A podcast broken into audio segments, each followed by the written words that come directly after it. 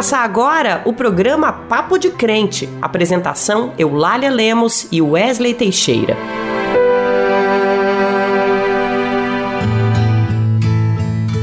A paz do Senhor, meu irmão, a paz do Senhor, minha irmã, seja muito bem-vinda ao programa Papo de Crente. A paz do Senhor Wesley. Eu sou Eulália Lemos e sejam muito bem-vindos, meus irmãos, a mais um programa Papo de Crente, esse espaço de informação e de adoração a Deus.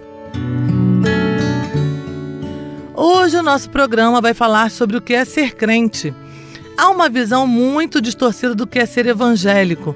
Estamos vendo nossos jovens se afastando das igrejas e eles afirmam que creem em Deus, mas que não querem ter uma religião.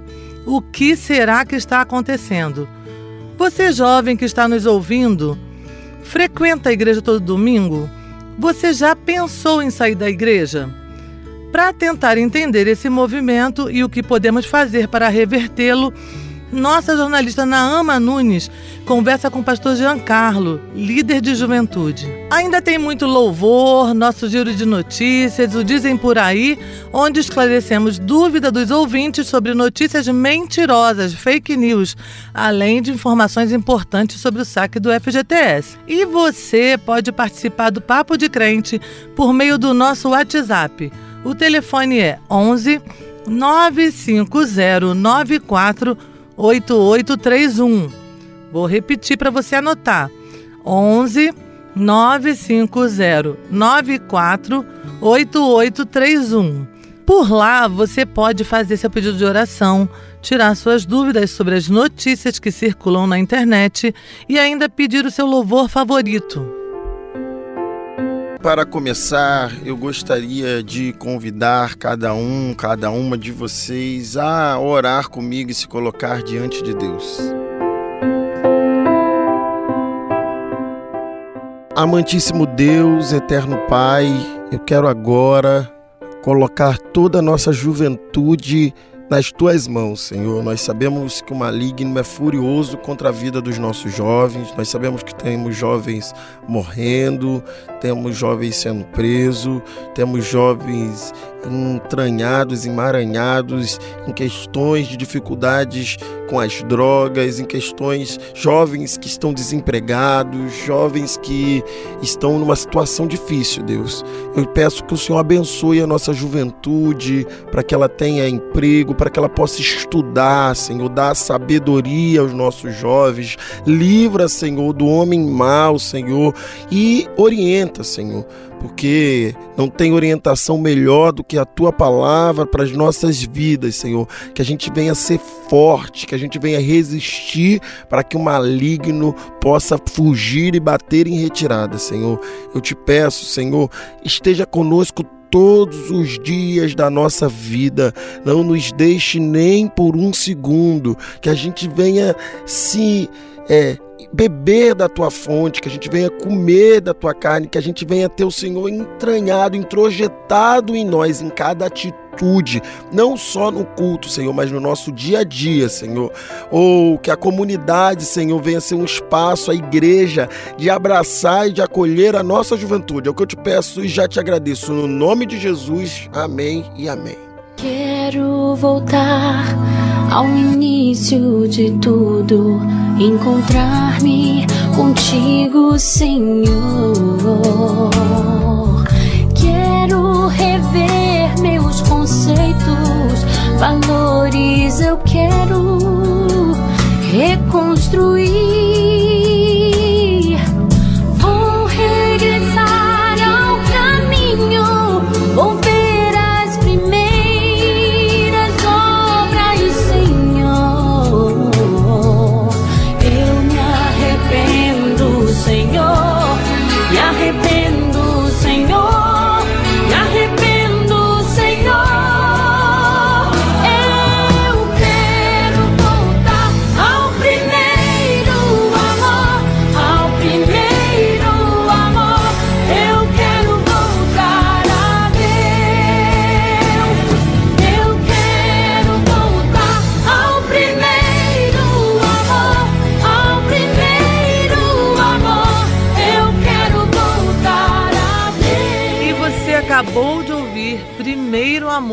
Aline Barros.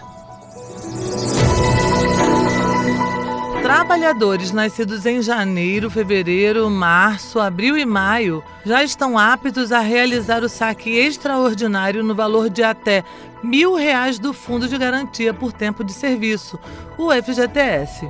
Alguns deles, no entanto, ao consultar o aplicativo Caixa Tem, têm se deparado com a seguinte mensagem: Saque FGTS em processamento. De acordo com as informações da Caixa Econômica Federal, não há motivos para preocupações com o aviso. Ele indica que o saque foi aprovado e que o valor será liberado na data prevista no calendário oficial de pagamentos. Todos os trabalhadores que possuem valores disponíveis em contas ativas ou inativas do FGTS receberão o saque automaticamente. No entanto, caso o valor não seja depositado na conta na data prevista, a Caixa orienta o trabalhador a atualizar o seu cadastro no aplicativo FGTS disponível para Android e iOS e solicitar o saque no menu Saque Extraordinário. A retirada será possível até o dia 15 de dezembro. É possível consultar quem tem direito ao saque, além de valores e datas para receber o dinheiro, pelo site da Caixa, pelo aplicativo FGTS e nas agências da Caixa Econômica Federal. Ao todo, 42 milhões de trabalhadores estão aptos ao saque extraordinário do FGTS. O saldo disponível pode ser consultado mas a retirada e a movimentação do valor segue o calendário estabelecido pela Caixa. E no programa de hoje vamos falar sobre o que é ser evangélico, o que é ser crente, porque os nossos jovens, os filhos daqueles irmãos evangélicos, da irmã de oração, do pastor estão cada vez mais afastados da igreja. Que realidade! E para debater sobre esse tema, nossa jornalista Naama Nunes conversa hoje com o pastor Jean Carlos, líder de juventude. Olá, Eulália, olá Wesley, a paz do Senhor aos nossos irmãos e também às nossas irmãs. Hoje nós vamos conversar com o pastor Jean Carlo sobre o que tem levado os nossos jovens a se afastarem das igrejas. Giancarlo é líder de jovens evangélicos e vai nos ajudar a compreender esse cenário. Seja muito bem-vindo aqui no programa Papo de Crente, pastor. Alegria minha fazer parte do programa Papo de Crente. Pastor, antes da gente aprofundar aqui no nosso tema, eu gostaria que o senhor explicasse para a gente o que é ser evangélico. O que define o que nós somos evangélicos é que nós seguimos a mensagem da cruz, o exemplo de Jesus. Então somos alcançados pela graça e agora a gente gente reproduz isso, a gente manifesta esse mesmo amor que nos alcançou em Cristo Jesus através da sua morte, do seu sacrifício. Então, nos alcançou quando nós estávamos mortos nos nossos delitos e pecados. Agora a gente também revela graça, amor e essa mentalidade de reino de Deus que valoriza o homem por inteiro, que serve ao homem por inteiro e que restaura o homem por inteiro com todas as suas complexidades. Ser evangélico, então, é muito mais do que seguir um código de normas, mas é sim apresentar a vida de Jesus na vida das pessoas. Pastor, uma matéria publicada recentemente na BBC Brasil afirma que os jovens do Rio de Janeiro e também de São Paulo estão abandonando as igrejas. Por que, que isso acontece, pastor? Se não há espaço de pertencimento, a juventude não fica. Se não há um espaço de voz, a juventude não fica. Se a juventude não pode influenciar ao mesmo tempo que é influenciada, ela não fica. Então, assim, são vários motivos, fatores que uh, provocam esse fenômeno de evasão das juventudes. Agora, pastor, na Bíblia, João diz que escolheu os jovens por eles serem fortes, por eles permanecerem na palavra de Deus. As lideranças das nossas igrejas, elas sabem lidar com os dilemas próprios da juventude? Os nossos líderes sabem lidar com os jovens evangélicos? Como que a gente aprende a lidar com as juventudes? Quando a gente rompe essa barreira dos conflitos transgeracionais e a gente começa a considerar que cada geração vai ter a sua própria experiência, vai ter a sua linguagem, vai desenvolver os seus códigos culturais, vai também perceber a sua espiritualidade. E a gente olha como você diz uma espiritualidade bíblica né? O texto de João disse isso para gente. Então cada, cada juventude vai ter a sua experiência bíblica traduzida dentro do seu formato. O que a gente precisa entender é que não é não é uma geração que valida a espiritualidade ou a fé da outra. Isso quem faz é o Espírito Santo de Deus. E a Bíblia mesmo diz que Deus acredita na juventude. Então, por quê? Porque quando o, o texto bíblico fala, na ortodoxia da interpretação do texto, ele diz assim: jovem, eu vos escolhi porque sois fortes. Ah, o texto diz que Deus escolheu a juventude. Deus não escolheu a minha juventude. Ou Deus não escolheu a juventude dos meus pais. Deus não optou pela juventude dos meus filhos. Deus escolheu a juventude. Então a juventude é escolhida por Deus por conta da força que ela tem.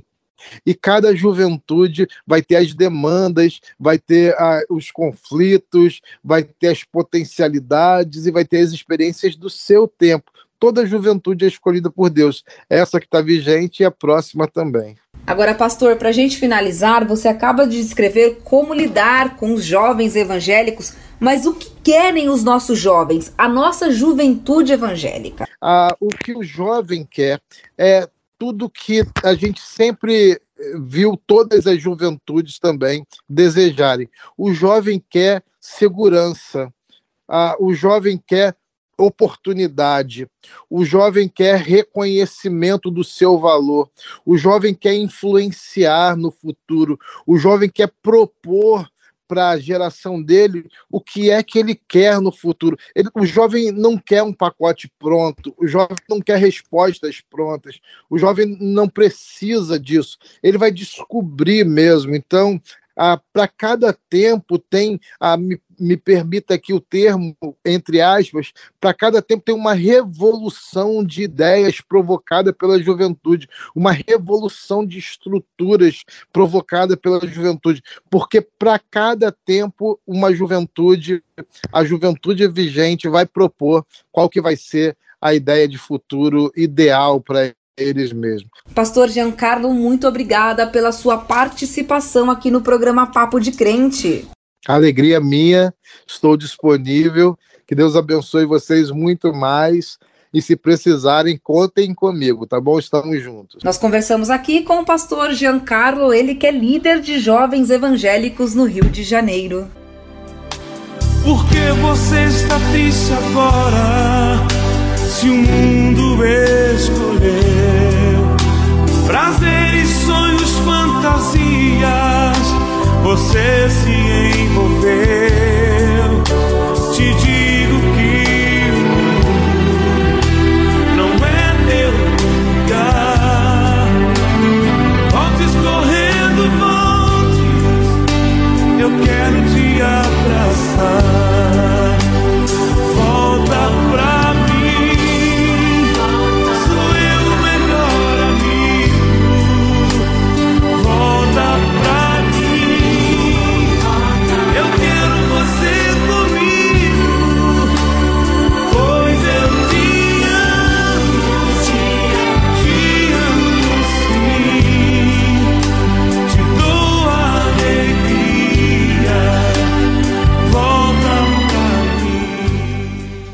você acabou de ouvir Volta para mim com os irmãos Nascimento. Isso é um clássico. E chegou o momento da gente ouvir outro pastor, pastor Ariovaldo Ramos, nosso querido, que está aqui toda semana com uma palavra abençoada que edifica nossos corações. Seja muito bem-vindo. Como a gente diz na igreja, fala Deus! Paz do Senhor, meu irmão, minha irmã, você que está aqui com a gente sempre. Deus comule você de bênção e paz. Olha, hoje eu quero ler um texto extraordinário para a consciência cristã, que diz o seguinte: Porque não me envergonho do evangelho de Cristo, pois é o poder de Deus para a salvação de todo aquele que crê, primeiro do judeu e também do grego. Essa é uma palavra do apóstolo Paulo que está em Romanos capítulo 1, no versículo 16. Tem um bocado de gente perguntando o que é ser evangélico, Eulália. Ser evangélico, minha irmã, é ter essa convicção que o Evangelho, a boa notícia de que Cristo é verdadeiramente Deus, verdadeiramente homem, abriu mão da sua glória e foi substituir-nos na cruz para que nós pudéssemos ser novamente adotados por Deus como filhos de Deus e pudéssemos nascer de novo. Isso é ser evangélico, é acreditar no novo nascimento, é acreditar na possibilidade da redenção em Cristo Jesus.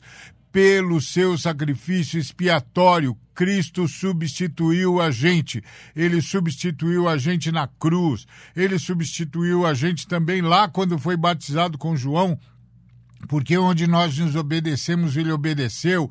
Ele substituiu a gente quando foi enfrentar o diabo no deserto, porque onde nós capitulamos, ele venceu o diabo, deixando claro que só a voz de Deus tinha de ser ouvida, só a voz do Pai tinha de ser ouvida. Ele venceu quando abriu mão de tudo para subir no madeiro e aí venceu a maldição que estava sobre nós e que nós tínhamos lançado sobre a terra.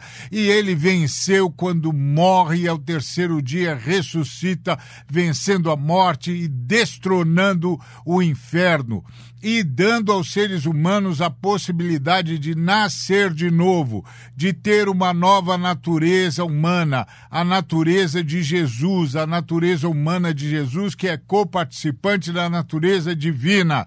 Isso é novo nascimento, as coisas velhas se passaram e tudo se fez novo. Isso é ser evangélico, é ter essa verdade como centro da sua vida, é anunciar isso e é viver a partir disso, porque quando eu creio que o evangelho é poder, ele é poder para me transformar em numa pessoa semelhante a Jesus Cristo a partir da presença poderosa do Espírito Santo na minha vida. É assim, Eulália. Hoje não. Hoje ser evangélico é ser da denominação A ou B, é ter de votar no candidato B ou C, é ter de ter a ideologia A ou B. Isso é um absurdo. Ser evangélico é crer que as boas notícias da vinda de nosso Senhor Jesus Cristo, verdadeiramente Deus, verdadeiramente homem que veio em carne para substituir-nos nas lutas que nós perdemos contra a obediência, contra Satanás, contra a morte, contra o inferno, triunfando sobre elas na sua ressurreição, na sua vida, na sua vitória nas tentações. Pois é, isso é ser evangélico é proclamar a possibilidade do novo nascimento, é proclamar uma mudança de vida, é proclamar a possibilidade de agora ser gente semelhante a Jesus Cristo. E ser semelhante a Jesus Cristo é ser gente como gente deve ser. Isso é o Evangelho de Jesus Cristo. É pregar isso de todas as formas é levar o amor de Jesus Cristo a todas as pessoas, anunciando a sua glória, anunciando a sua salvação, levando por meio das boas obras o seu amor, socorrendo os necessitados. Isso é ser evangélico. Não é essa coisa de pertence à igreja tal ou igreja Y, denominação A ou denominação B, e vota não sei em quem, vota em não sei quem mais, e se não vota igual o pastor está expulso. Isso não é ser evangélico. Ser evangélico é crer em Jesus Cristo, viver Jesus Cristo, submeter-se à ação poderosa do Espírito Santo para ser cada dia mais parecido com Jesus, para ser cada dia mais gente como gente deve ser. É isso, meu irmão. É por isso que muita gente está indo embora, porque vai para a igreja procurando essa verdade e encontra tudo menos essa verdade encontra homens orgulhosos, vaidosos, mentindo, roubando, vivendo nababescamente, mas Jesus Cristo, este crucificado e ressurreto ao terceiro dia, não encontra mais.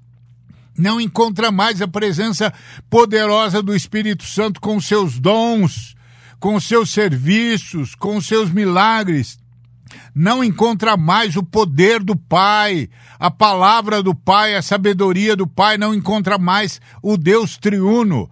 Por isso está indo embora, porque encontra um outro partido político encontra o pastor fazendo propaganda de político no púlpito ou dizendo que tem de votar em A e B e mentindo sobre prosperidade, sobre um montão de coisa. Não, evangélico é crer que o ser humano precisa nascer de novo e que isso só é possível por meio de nosso Senhor Jesus Cristo e que nascer de novo é ser visitado, habitado pelo Espírito Santo, batizado pelo Espírito Santo e transformado numa pessoa semelhante a Jesus.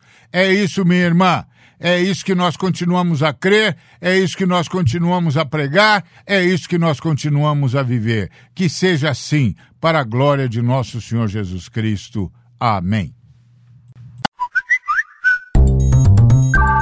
Dizem por Dizem aí, por aí. dizem por aí. Dizem por aí. Dizem por aí. por aí. Dizem por aí. Eu, como cristã, fiquei chocada com um vídeo que eu vi em redes sociais dizendo que o Supremo Tribunal Federal vai proibir a Bíblia. Como assim? Isso pode? Érica, tudo bem? A paz do Senhor, muito bom sua atitude de vir tirar a dúvida antes de sair por aí passando essa mensagem pra frente. Claro que não é verdade, essa é mais uma fake news. Na verdade, a gravação é uma montagem de diferentes falas sobre a Bíblia que eu vou explicar. Porque não há nenhuma decisão do STF para proibir a venda ou a circulação das escrituras sagradas no país.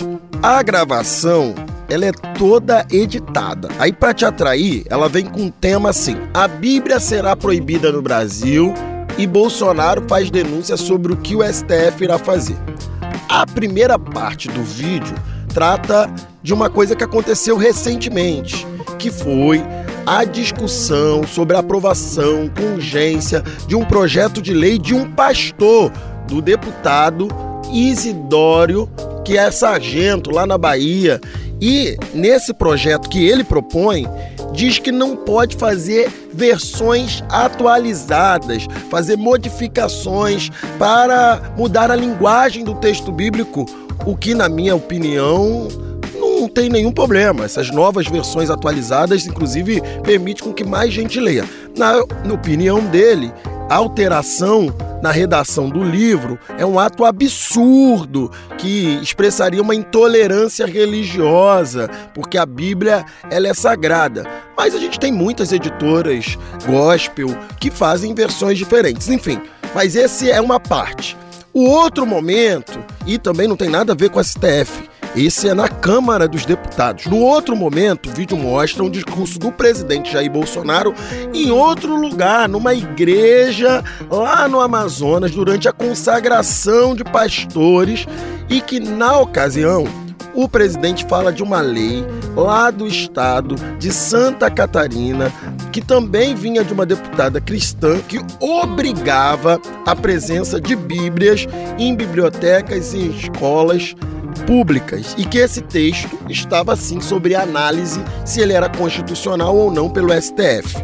Então, de novo, a obrigatoriedade fazia com que o Estado tivesse que comprar Bíblias. E eu não sei se vocês lembram, a gente falou aqui de uma notícia infeliz e que tinha pastores do Ministério da Educação envolvidos em esquema de compra de Bíblia que tirava propina dessa venda de Bíblia. Gente, isso é muito sério. Fazendo propina para vender Bíblia não tem nada a ver com espalhar o Evangelho.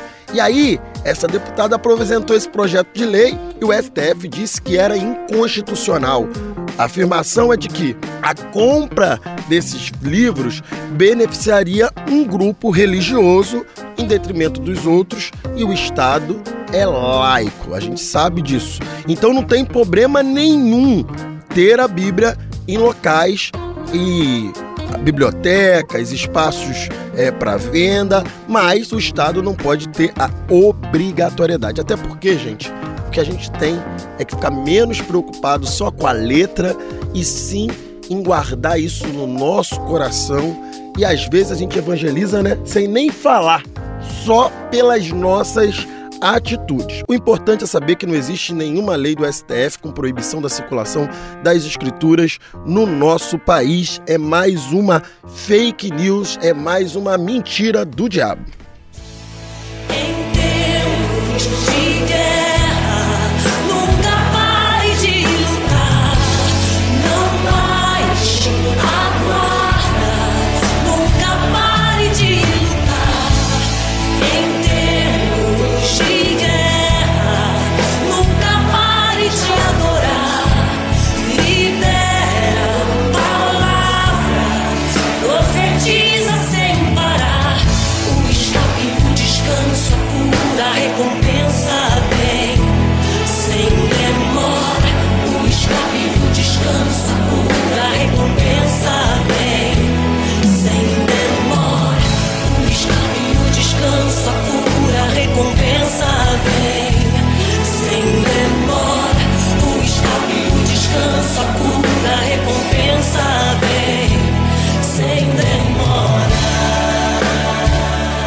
Acabou de ouvir Nunca Pare de Lutar com Ludmila Ferber.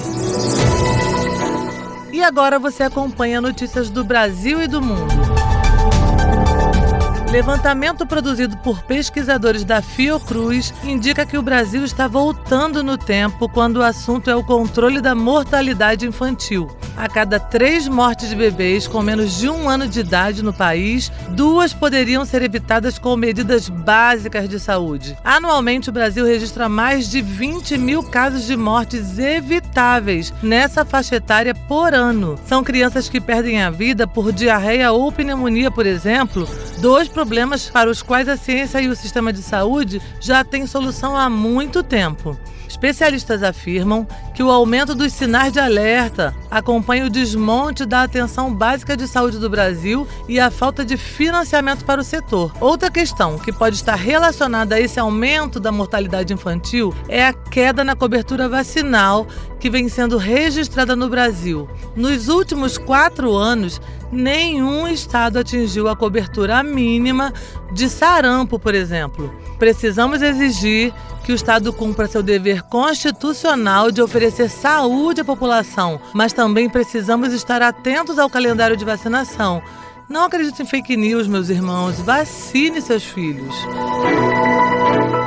Com o registro de índice de inflação de 12,13% em 12 meses, o Brasil tem a maior inflação para o mês de abril desde 1996 e se mantém entre os três países com maiores taxas nas Américas, atrás somente da Venezuela e Argentina, países que já estavam assolados por descontrole inflacionário antes das pressões geradas pela pandemia e pela guerra da Ucrânia. O IPCA de abril, o índice que mede a inflação, apontou que os aumentos nos gastos das famílias com alimentação e transportes responderam juntos por cerca de 80% da inflação oficial do país. No entanto, as altas de preço estão disseminadas, alcançando oito dos nove grupos que integram a pesquisa do índice. Para se ter uma ideia, a cesta básica mais barata do país já custa R$ 524,99 centavos em Aracaju e a mais cara, R$ 761,19 em São Paulo. Mais da metade de um salário mínimo. Que Deus nos ajude que não falte comida na mesa de ninguém. Olha, Eulália, mas nem tudo é ruim. A gente tem uma notícia boa. Eu quero falar hoje sobre uma rede de advogados evangélicos que se uniram para buscar uma sociedade mais justa, com respeito e igualdade de direitos. É a Rede Cristã de Advocacia Popular. É isso mesmo. Para vocês verem, eles estão baseados no versículo de Deuteronômio, no capítulo 16, o versículo 18, que diz para que escolhessem juízes entre o povo, para que julgassem com justiça. É isso que Deus quer. E se você, irmãos, precisar de algum serviço, não deixe de buscar a rede cristã de advocacia popular. Lá você vai poder tirar todas as suas dúvidas. São irmãos que têm a centralidade em Cristo e também na equidade, na humildade, e é isso que nós estamos buscando uma sociedade melhor. Vou repetir o site: Advocacia Popular Cristã com.br. E assim nós estamos encerrando, chegando ao fim. Que pena, eu sei que você lamenta o fim de mais um programa Papo de Crente, mas tem mais. Continue acompanhando, divulgue para outros irmãos e irmãs e ore por nós, que a gente sempre está precisando. Muito obrigado por ter tirado seu tempo para estar conosco. Esse programa é uma iniciativa da Frente de Evangélicos. E para encerrar, vamos ouvir uma bênção pelo pastor e missionário Paulo Bueno. Até a próxima semana. Fique com Deus. Que o Senhor vos abençoe. Que o Senhor faça resplandecer o seu rosto sobre vós e vos dê a paz. Você ouviu o programa Papo de Crente.